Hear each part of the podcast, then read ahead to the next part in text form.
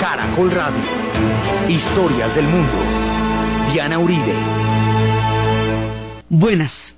Invitamos a todos los oyentes de Caracol que quieran ponerse en contacto con los programas, llamar al 245 9706 245 9706 o escribir al email diauribe arroba hotmail.com diauribe arroba hotmail.com o la página web www.dianarayauribe.com Hoy empezamos a formar el conjunto de naciones que van a crear la nación americana. Empezamos por los comienzos, las naciones indias y la llegada de los franceses y los ingleses.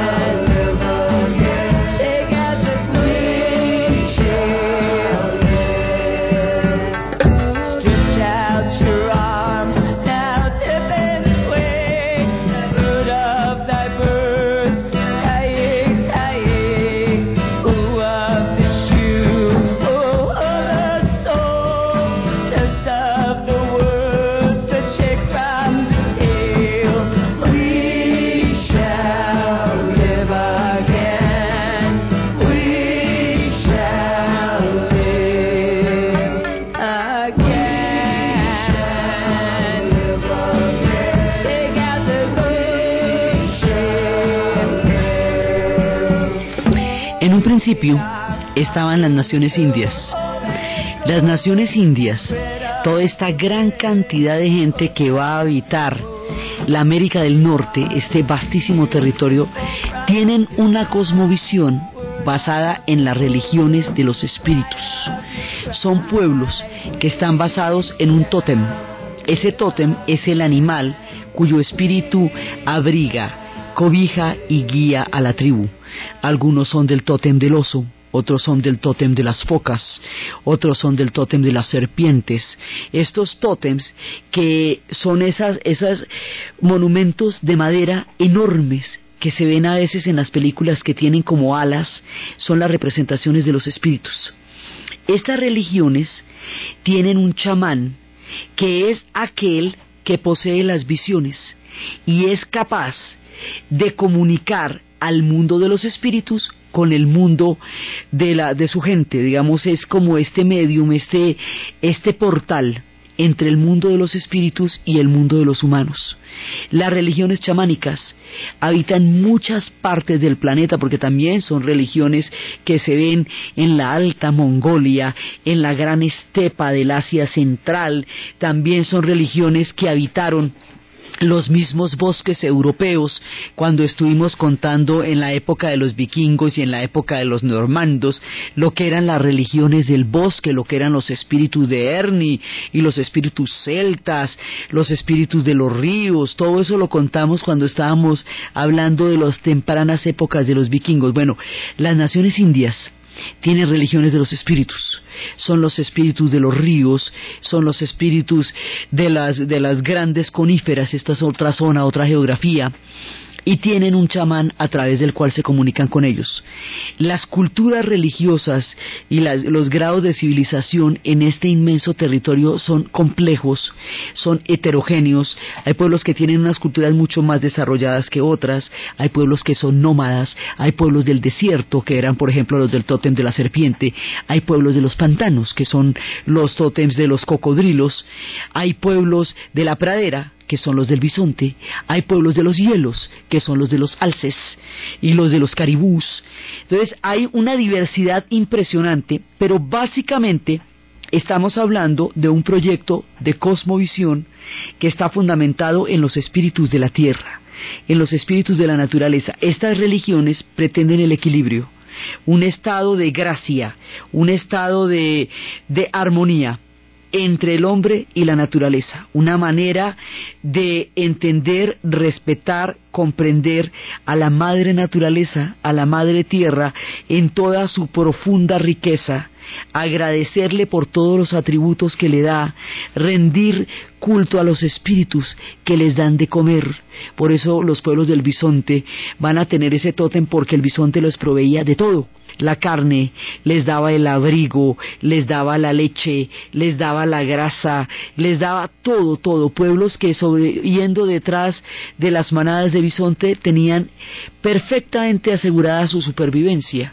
Entonces, frente a este equilibrio cósmico y este agradecimiento que todos estos pueblos sienten por el entorno donde han llegado, por los espíritus que animan ese entorno. Estos son religiones en las cuales la naturaleza provee de todo lo necesario para que un pueblo viva y esa esa carácter de la naturaleza, esa esa manera de la naturaleza prodigar todas las necesidades que ellos tienen, les da un vínculo espiritual profundo con la naturaleza, vínculo que ellos representan en forma de espíritus. Y como hemos dicho, con los cuales se comunican a través de un chamán, son las religiones chamánicas, y adoran o representan en forma de un tótem, que es aquel monumento que representa el espíritu del animal que guía a la tribu, que la protege. Esto, digamos, en el norte, en el sur también, pues veíamos al jaguar y a la anaconda, sí, pero son todos los pueblos que van teniendo este tipo de espíritus. Esto, por supuesto, es increíblemente variado, porque la mano de, familias, de tribus, de civilizaciones que va a haber en estas tierras gigantescas, pues es enorme, pero enorme. Son, es muchísimas, muchísimas las naciones que nosotros vamos a ver a lo largo de este relato.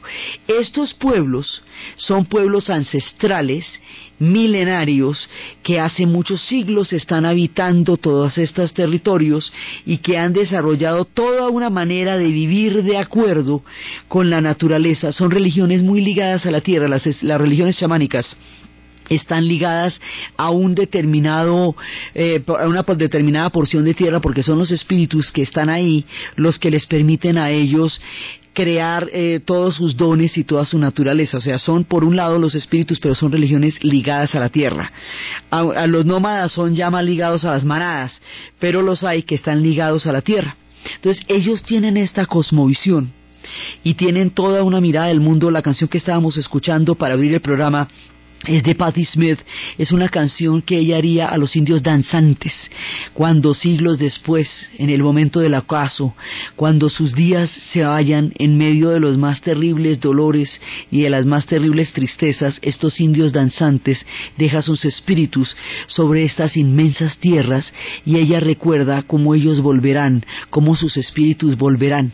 Pero en el momento de nuestro relato, esta gente está reina y dueña de toda la inmensa inmensa geografía de los grandes ríos, de los inmensos lagos que hay allá, de las montañas, de las montañas rocallosas, de las coníferas. Estos no son trópicos, como estábamos hablando de los pueblos de más abajo. Estos son tierras templadas, tierras con grandes inviernos, tierras vastas, también agrestes, tierras profundas y gigantescas. Entonces, aquí hay una cosmovisión.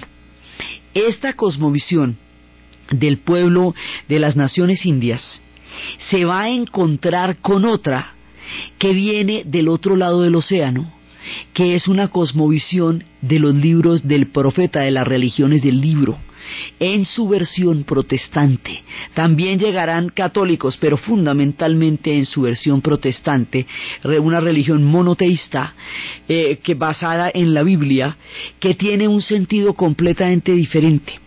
En un principio habrá una compatibilidad y una armonía entre estos dos pueblos, pero más adelante se va a desatar todo un mundo en el cual va a haber una guerra brutal que eh, terminará con la vida libre e independiente de los pueblos originarios de estas tierras.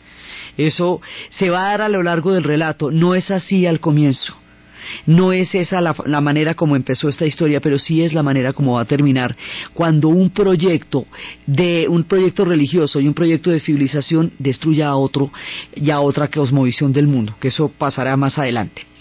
Pero antes que todo, los primeros que van a llevar al continente de América del Norte, los primeros, digamos, toda la España ya ha cubierto la parte en que nosotros conocimos y hablamos durante nuestro relato del mundo de los mexicanos y toda la parte que nos corresponde a nosotros, desde todo, todo este gigantesco bloque que hoy llamamos la América Latina, la América Española. Entonces, España ya tiene su imperio, pero es que España tenía su imperio tempranito porque ellos se unificaron en torno a una religión y en torno a una monarquía y procedieron a una gran campaña de exploración de los mares.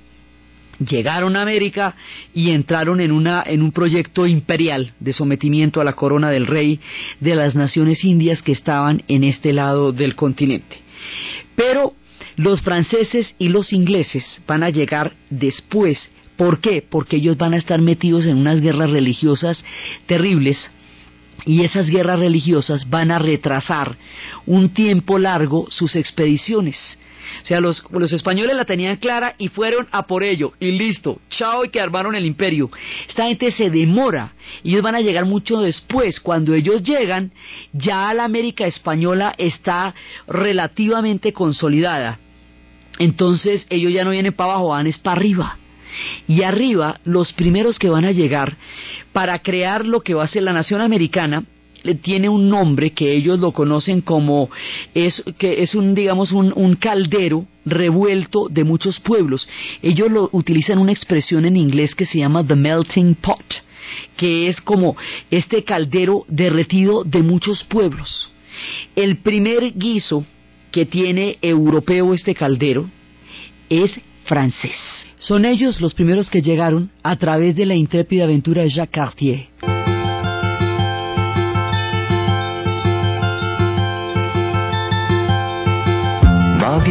Repose sous la neige Et je me dis, et je me redis De tous ces dessins d'enfants que neige la de Francisco I, el rey de Francia, tiene la infirme intención de no someterse a los españoles y de no someterse al poder del Papa, a pesar de ser el católico, la desesperada búsqueda de independencia de los franceses incluso los llevó en un momento dado a aliarse con los turcos, cosa que era absolutamente impensable porque se rompía la unidad religiosa de Europa. Sin embargo, lo hicieron. Entonces Francisco I dice, no, yo no me voy a aliar, yo no me voy a someter al Papa. Y no le voy a dar papaya a los españoles para que se metan con nosotros, porque ya bastante tienen con todo lo que han hecho. Entonces voy a empezar las campañas de exploración a ver qué pasa, a ver si yo me pillo yo solito una ruta que me lleve a la China porque pues estamos buscando rutas que vayan hacia la India y hacia Oriente, ¿verdad? Para las especias y todo eso. De eso se trataban las expediciones y ese fue el proyecto que Colón le vendió a la reina. Bueno, pues aquí van a buscar lo mismo, pero dice, pero no lo vamos a buscar por abajo, lo vamos a buscar por arriba. Cuando ellos llegan allá y se van a encontrar con los grandes lagos, ¿quién les dice que los grandes lagos no son mares? La geografía del Nuevo Mundo, del continente americano, es tan descomunal que desborda la imaginación de los europeos. ¿Quién se iba a imaginar que el Amazonas no era un mar? durante mucho tiempo lo creyeron así, porque pues con ese tamaño no es que no hay ningún río así de grande en Europa ni en la imaginación de ellos. Pues los grandes lagos, los que quedan en la parte de arriba de Norteamérica, también tienen un tamaño que podría perfectamente hacerlos pasar por mares. Así que pensaron que iban a la China. Inclusive había uno de los expedicionarios que aprendió mandarín y se fue vestido de, de, chino y tal y se fue encontrando era con los iroqueses y los y los algonquinos que lo miraban y este man tan raro, míralo como está vestido, como habla de chistoso. Entonces van a llegar allá primero hacia el, hacia el norte, hacia la zona de los lagos, pero también van a llegar hacia el delta del Mississippi y el Missouri, que son dos ríos gigantescos, gigantescos, por donde se van a formar la, toda la penetración francesa que va a llegar a esa zona. Entonces los primeros son ellos que van entrando y van tomando la avanzada son los pioneros, son los que llegan antes y son los que tienen la intención de encontrar una nueva tierra donde ellos puedan disputar por un lado toda esa hegemonía española, por el otro lado huir, porque es que en Francia están los hugonotes, que son los protestantes franceses y ellos también necesitan una ruta de alguna manera de escape o de búsqueda hacia otra, hacia el Asia, que les dé a ellos la supremacía, porque España se está desarrollando con un nivel de rapidez y de pujanza que amenaza realmente a los franceses. Entonces ellos buscan lo suyo y se van a em, explorar estos territorios del norte y estas exploraciones van a dar origen después al pueblo del Canadá.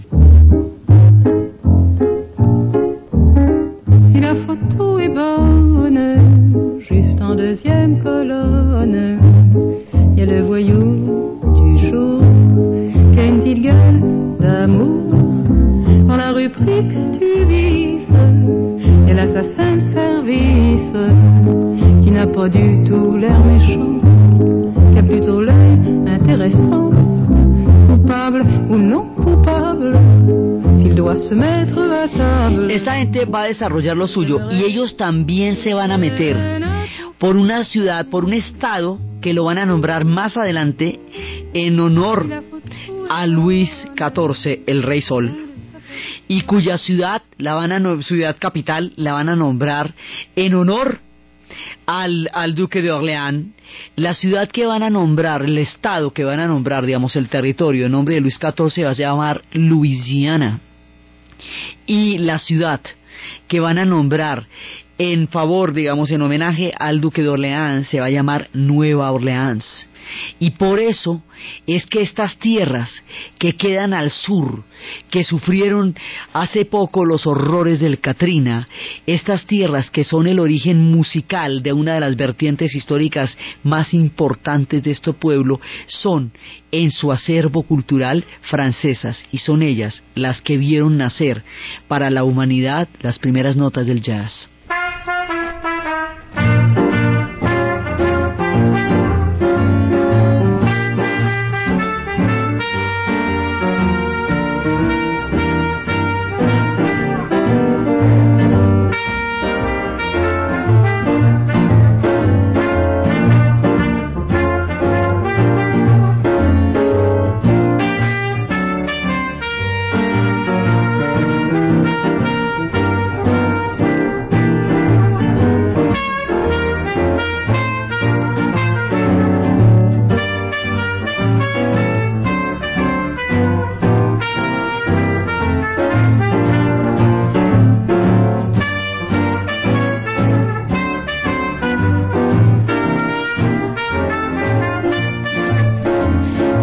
Más adelante en nuestro relato, estos territorios tendrían ese sabor inconfundible del jazz.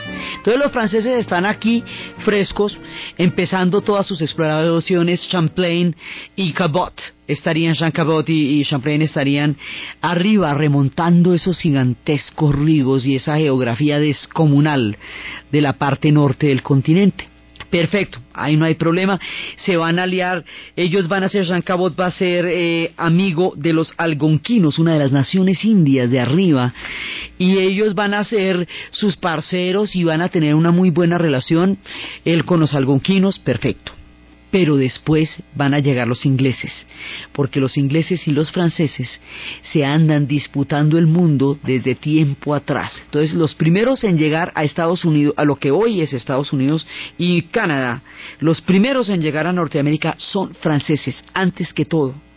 Y después de ellos es que van a llegar los ingleses. Y vamos a ver cómo y de qué manera.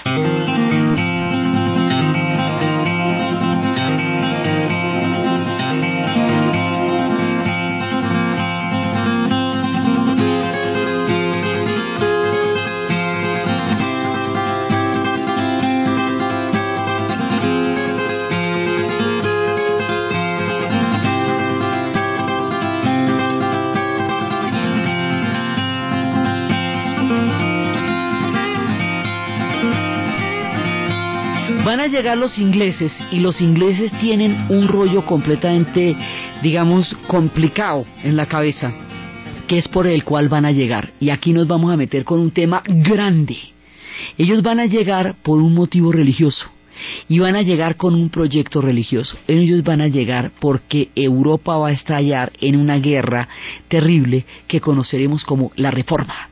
Y la Reforma, una, un cisma religioso de Occidente, que se teje a miles de kilómetros de la tierra de los iroqueses y de los algonquinos y de, y de todas las naciones indias, va a caer sobre ellos, va a desplegar todas sus consecuencias y va a determinar el rumbo futuro de estas naciones. Entonces, lo primero que pasa es que hay un, un mundo completamente dominado por el mundo papal romano, que era el que había caracterizado a los europeos durante los once siglos de la Edad Media. Sí, el único cisma que se ha presentado entre religiones se ha presentado con el cristianismo ortodoxo, era un, un, un cisma, una profunda división con Oriente. Y ese cisma prácticamente dividió o zanjó cuál es la parte oriental y cuál es la parte occidental, el mundo de Oriente y el mundo de Occidente en una gran medida. Pero Occidente se mantenía dentro de una relativa unidad durante todo el tiempo del medioevo. Entonces, ¿qué va a pasar? Hay un momento, ya hacia 1400 y pico, ya en que, y a 1500, en que un personaje se va a enfrentar al orden establecido tal y cual se conoció. Ese personaje se va a llamar Martín Lutero. Martín Lutero era un monje que había vivido las penurias de las iglesias más pobres, de las capillas más paupérrimas, de los lugares más fríos en Alemania. Y un día le tocó ir a Roma. Cuando va a Roma y ve la opulencia tan grande, el lujo tan impresionante, en el que se debatía el mundo de los papas de la época. Y se da cuenta que eso está dado con los dineros de las pequeñas capillas, empieza a sentir que hay una desviación del camino original, porque se supone que el reino de Cristo no era de este mundo, que era un reino espiritual, que ese reino espiritual no debería tener un mundo terrenal, cosa que cambió en el momento en que Carlomagno hace un trato con, con el Papa y le da los estados pontificios de la antigua Lombardía y zanjan la diferencia entre el poder del Papa y el poder del emperador.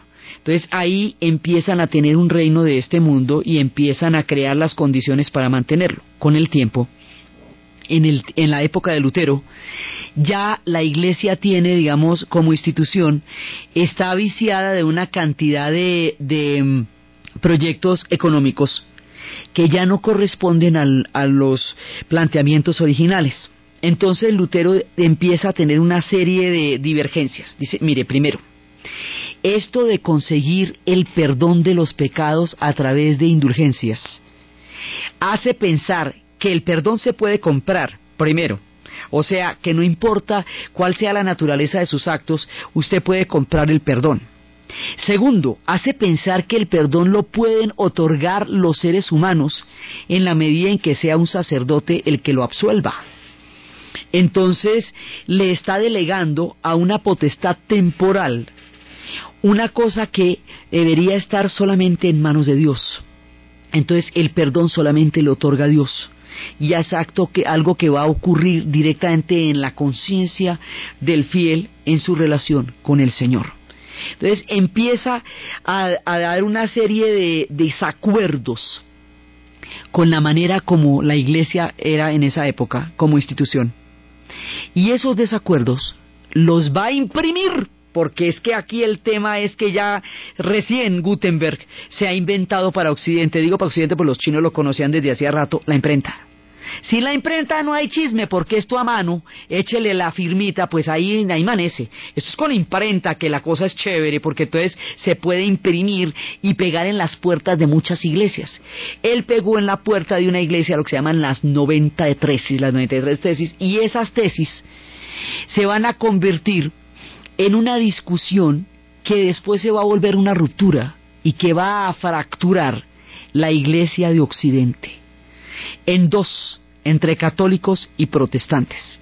Esta fractura hace que la gente que siga a Lutero vaya a separarse de la Iglesia católica y vaya a crear una nueva versión de la religión cristiana.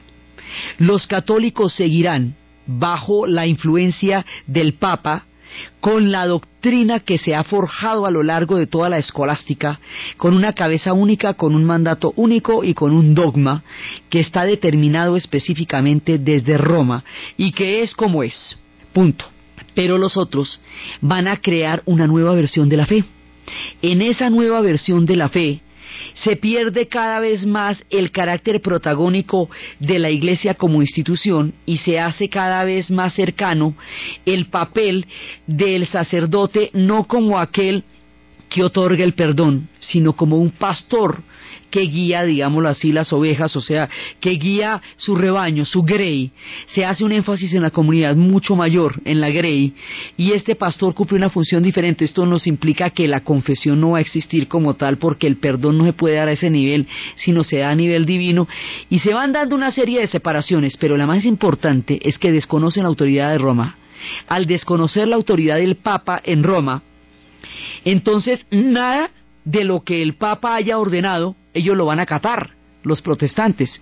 Una de las cosas que el Papa había ordenado era la asignación de tierras a España y Portugal a través del Tratado de Tordesillas.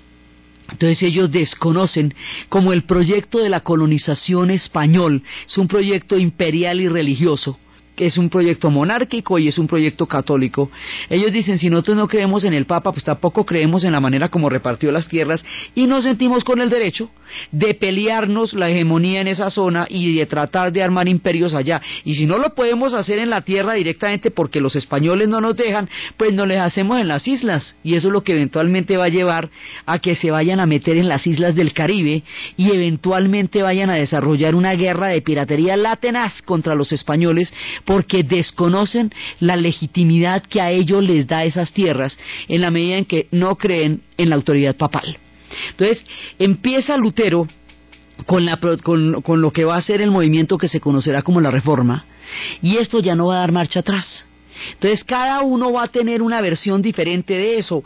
Va a venir luego Calvino, luego Zwinglio, y va a haber cada uno de ellos va a tener una versión diferente. Los protestantes se van a terminar llamando según del país de donde provengan. Entonces, los escoceses se van a llamar presbiterianos, los franceses se van a llamar hugonotes, los ingleses se van a llamar anglicanos. Anglo porque es Anglaterra, ¿cierto? La tierra de los anglos allá el Papa le va a prohibir a Enrique VIII el divorcio con Catalina de Aragón, que era su hija querida de España, digamos su más cercana fiel, sí, para divorciarse de Catalina de Aragón para casarse con Ana Bolena, no le va a dar el divorcio. Entonces, si bien el motivo de Lutero es un motivo teológico profundo, si bien el motivo de Calvino es incluso más extremo, de Zwinglio en Suiza, si bien estos personajes están movidos por una crisis auténtica y verdadera de fe. El caso de Enrique VIII es que él quería casarse con la Ana Olena, que era una mamacita, ¿sí? y no le dan el divorcio. Dijo, aquí que no peco, me desmonto de acá y me monto en la mía. Y Peri verá cómo la voy a hacer. Desconoce la autoridad papal. Dice, bueno, entonces ahora la cabeza de esta iglesia, yo voy a fundar una iglesia protestante que se llame la iglesia anglicana. Y la cabeza de la iglesia anglicana soy yo. ¿Cómo le queda el ojito? Yo, el rey. Pero como esa iglesia tiene un arzobispo, el arzobispo de Canterbury, entonces yo soy el que nombro al arzobispo de Canterbury y así todos tan chéveres. ¿Cómo le parece? Entonces, con el poder que va a coger Inglaterra, en últimas va a terminar siendo la representante de la fe protestante, más adelante a medida que su, su imperio se vaya haciendo cada vez mayor. Entonces aquí se va a partir este mundo y toda la parte nórdica eventualmente va a ser protestante. O sea, ya al, terminar toda esta vuelta, los suizos, los ingleses, una parte de los escoceses, porque hay otra parte que queda católica, los, eh, los holandeses, y más adelante los escandinavos, que habíamos visto en su momento cuando estábamos contando la historia de los vikingos, todo ese combo va a ser protestante. Y lo que es Francia, lo que es España, va a permanecer católica, pero esto los va a llevar a una guerra tenaz, a unas guerras absolutamente terribles, con unas matanzas impresionantes, como las matanzas que hicieron contra los protestantes, contra los hugonotes en Francia, que se conocía con el nombre de la matanza de San Bartolomé. Y hay una película que se llama La Reina Margot, que cuenta la historia de la matanza de, de San Bartolomé. Entonces, estas guerras religiosas son las que le digo que van a aislar a los ingleses y a los franceses y los van a ensangrentar un rato mientras España ligerito, un, dos, tres por mí, fue y conquistó todos los territorios de lo que era la América lo que sería la América española. Entonces esta gente está en las guerras religiosas. Esas guerras religiosas en Inglaterra tienen un problema muy grave, porque si bien fue Enrique VIII el que hizo la conversión a la reforma, y la llamamos la reforma porque además los españoles van a hacer una reacción a esto que se llama la contrarreforma. Entonces es la reforma y la contrarreforma, porque Felipe II sí, como los españoles tienen un pacto tan profundo con la fe católica, pues ellos se vuelven los, se erigen como representantes de la fe católica y se oponen a las reformas que están surgiendo en, en el mundo anglo y en el mundo germano. Entonces, en ese momento, cuando eso pasa, ya los ingleses se van a meter en un lío muy grande porque Enrique VIII es el que hace la reforma. Luego viene temporalmente María Tudor y luego viene Isabel, lo que va a ser la gran reina Isabel. Pero estos son los Tudor, pero ella muere sin descendencia y detrás de ellos están los Estuardo y los Estuardos son católicos. Es más, una de las razones por las cuales Isabel manda matar a su prima María no solamente es porque estaba cerca del trono, sino porque representaba el mundo de los católicos que volvía a meterse al trono. Cuando muere Isabel, otra vez viene un rey que, se va, que es Tuardo, que se va a volver católico. Entonces aquí las persecuciones, ya estén los católicos, ya estén los protestantes, van a ser continuas. En las épocas de María Tudor, ella fue tan terrible en la persecución religiosa que el cóctel que caracteriza a los ingleses se llama por ella María la Sangrienta, Bloody Mary. ¿sí? Por eso es que se llama el cóctel, por la sangre derramada en las guerras religiosas. Entonces, los ingleses se están despedazando en las guerras religiosas y a medida que las persecuciones viran hacia uno y otro lado, hay quienes dicen que eso no tiene caso que eso no tiene caso, mejor dicho, que ellos van a buscar otro mundo, van a buscar otra historia, van a ver qué hacen, pero no, no quieren vivir en Inglaterra, no, porque eso no, en ese momento no es viable. No parece salir, es mucho tiempo duran las guerras religiosas. Entonces se van formando comunidades que se van a, distanciar cada vez más de cualquiera que sea la iglesia organizada, ya sea pues, anglicana, porque incluso la iglesia anglicana pues tiene toda una institucionalidad, que es el arzobispo de Canterbury y la cabeza del rey, tampoco están interesados en eso. Entonces, más bien se van a ir a buscar un lugar allende los mares, donde puedan ejercer su fe en paz donde nadie los persiga, donde nadie se la monte, que tienen que creer en esto, que tienen que creer en lo otro, van a creer en lo que ellos quieran creer, ¿sí? Y van a empezar un proyecto religioso. Este proyecto religioso es lo que va a llevar a los ingleses a la tierra de América del Norte. Es un proyecto fundamentalmente es una utopía religiosa No es una empresa de colonización todavía, aunque esto será parte del Imperio Británico más adelante. No, esto es una cosa independiente.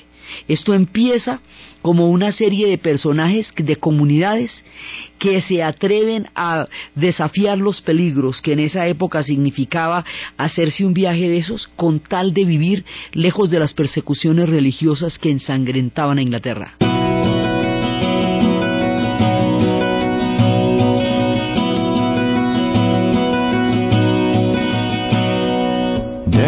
White caravans down narrow roads sailing. Beaded cortinas weaving in their wake. With hot red-faced drivers, horns, flattened fists wailing.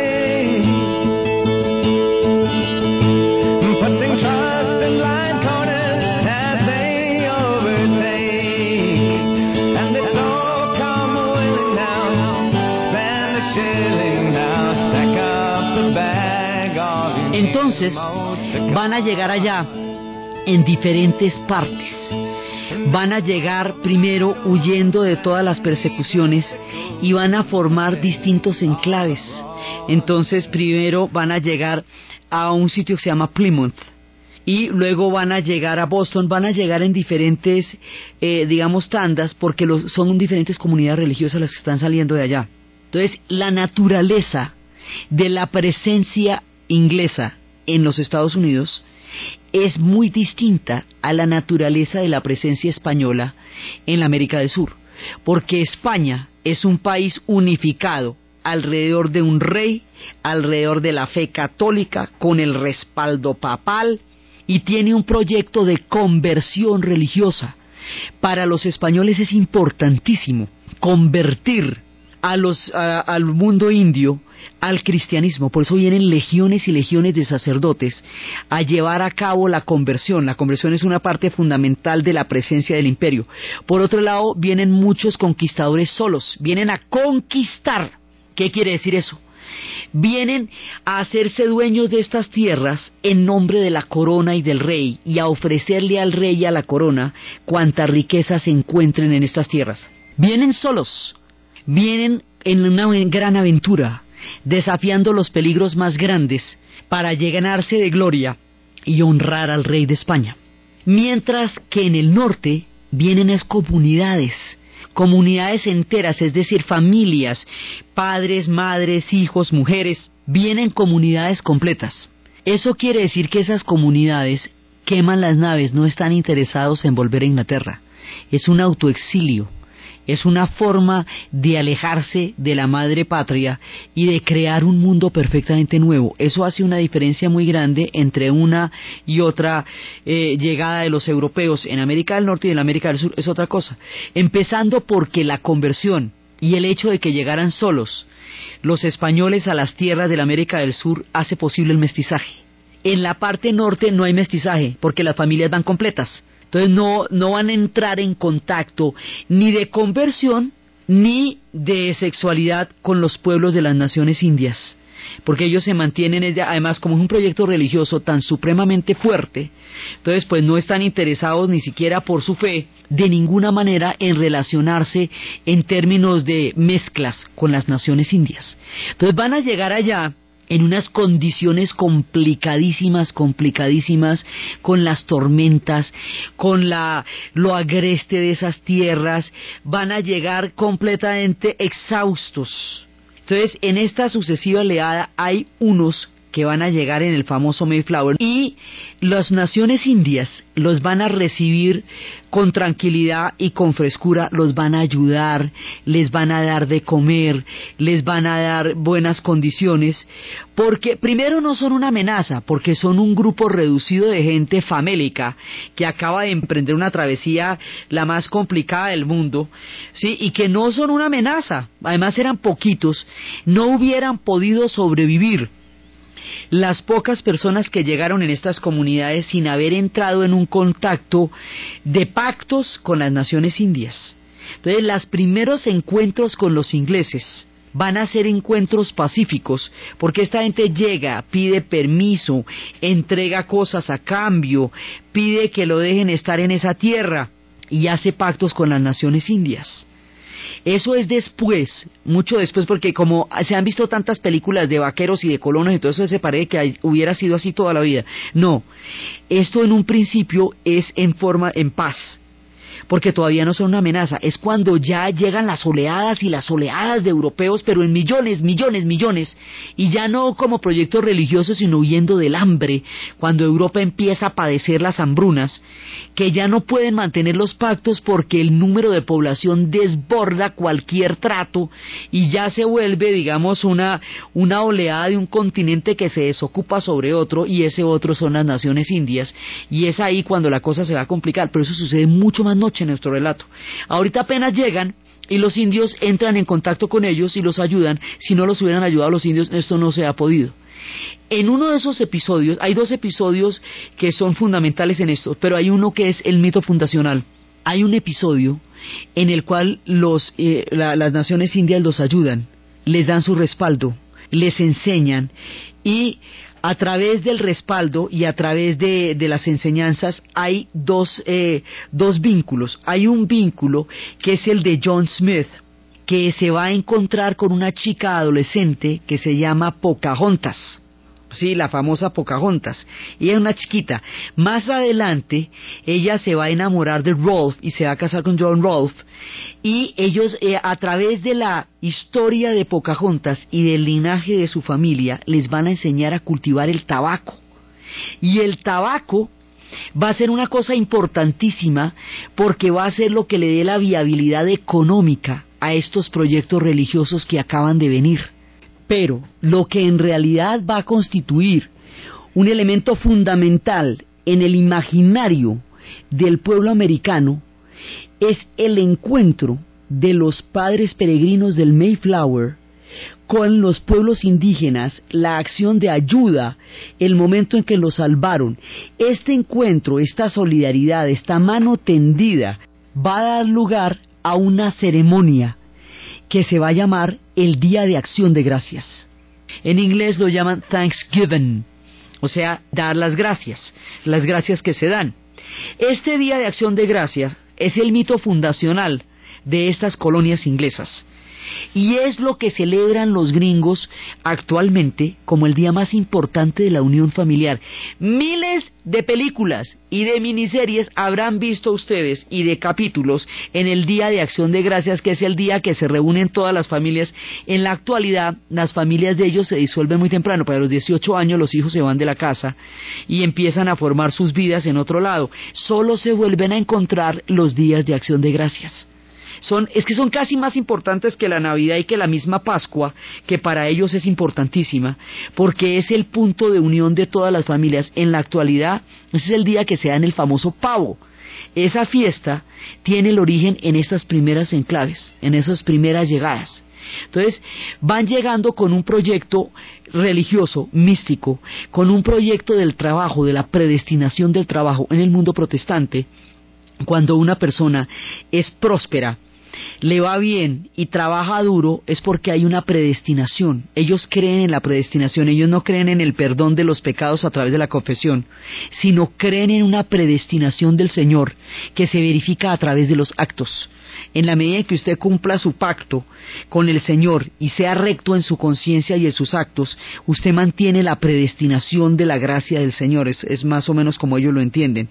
Entonces, ellos van a tener, digamos, una parte fundamental es que Estados Unidos va a ser una tierra de religiones. Empieza por estos proyectos religiosos y llegan a donde unas naciones indias que tienen un profundo sentimiento espiritual a partir de su mundo de los chamanes y de los espíritus. O sea, las religiones atraviesan esta historia por muchos ángulos.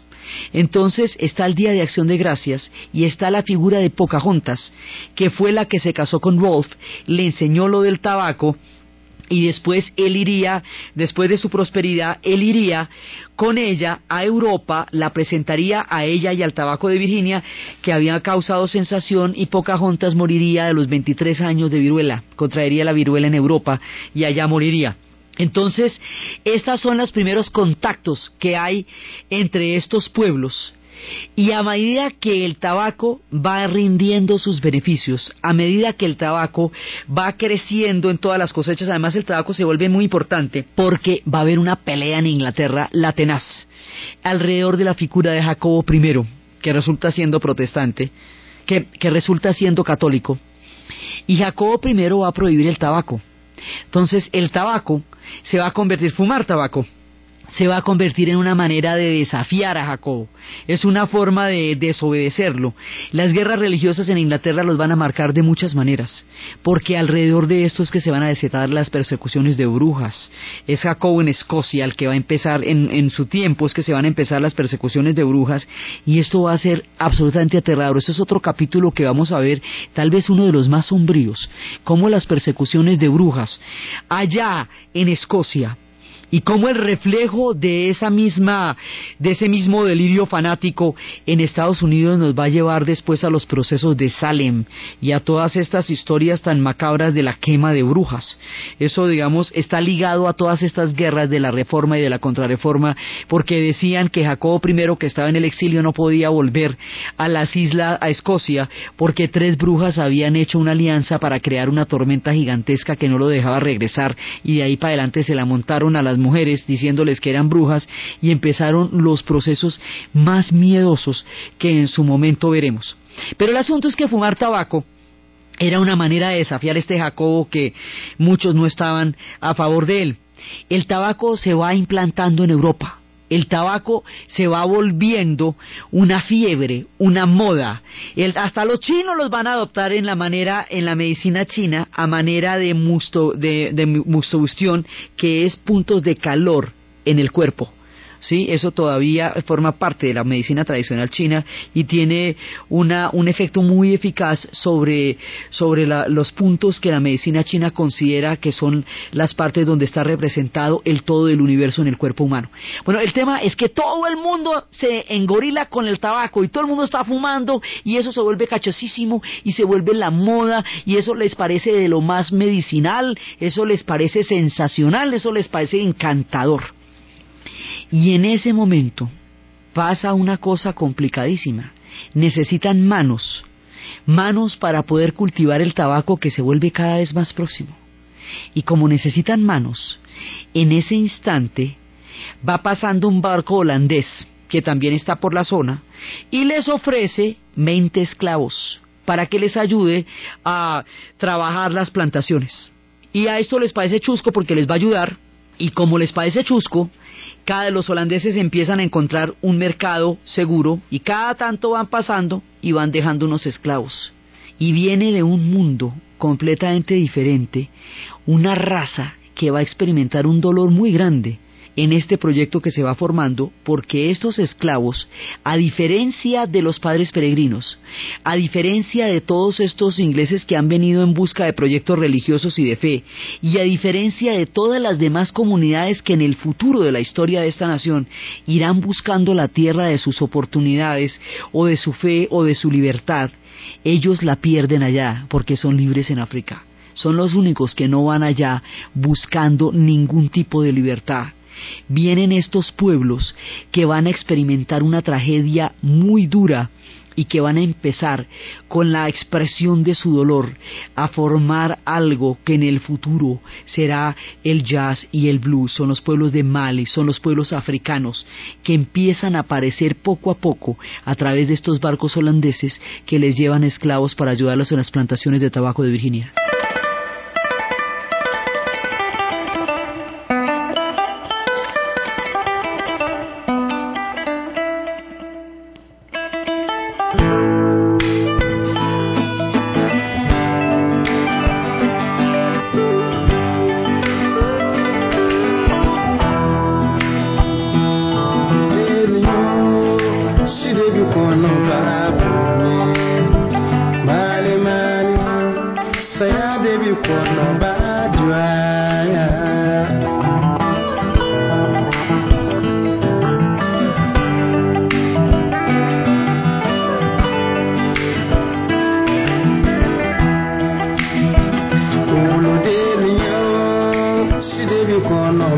Estos pueblos que vienen de Mali van a integrar una de las tragedias más grandes de la era moderna, la tragedia de la esclavitud.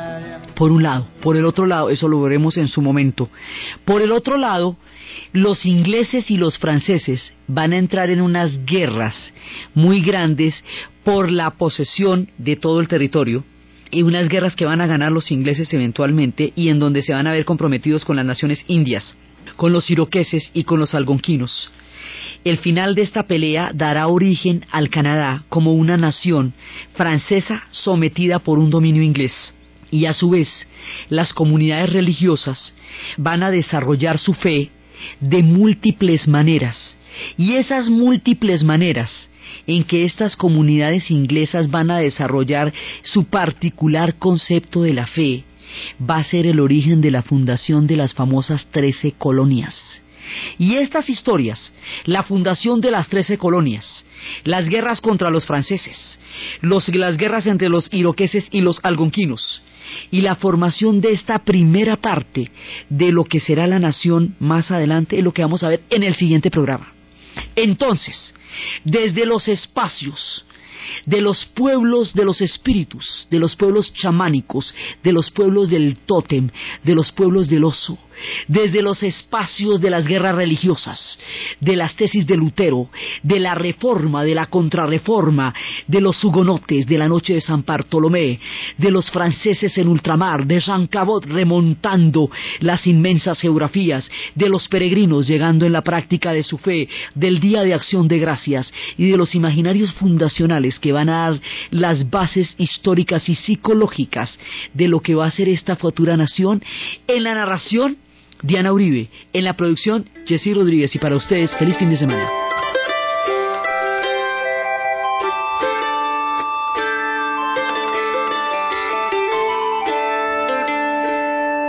Good morning, Weathercock. How'd you feel last night? Did the cold invite you? Did you face up to the fright? When the leaves spin from October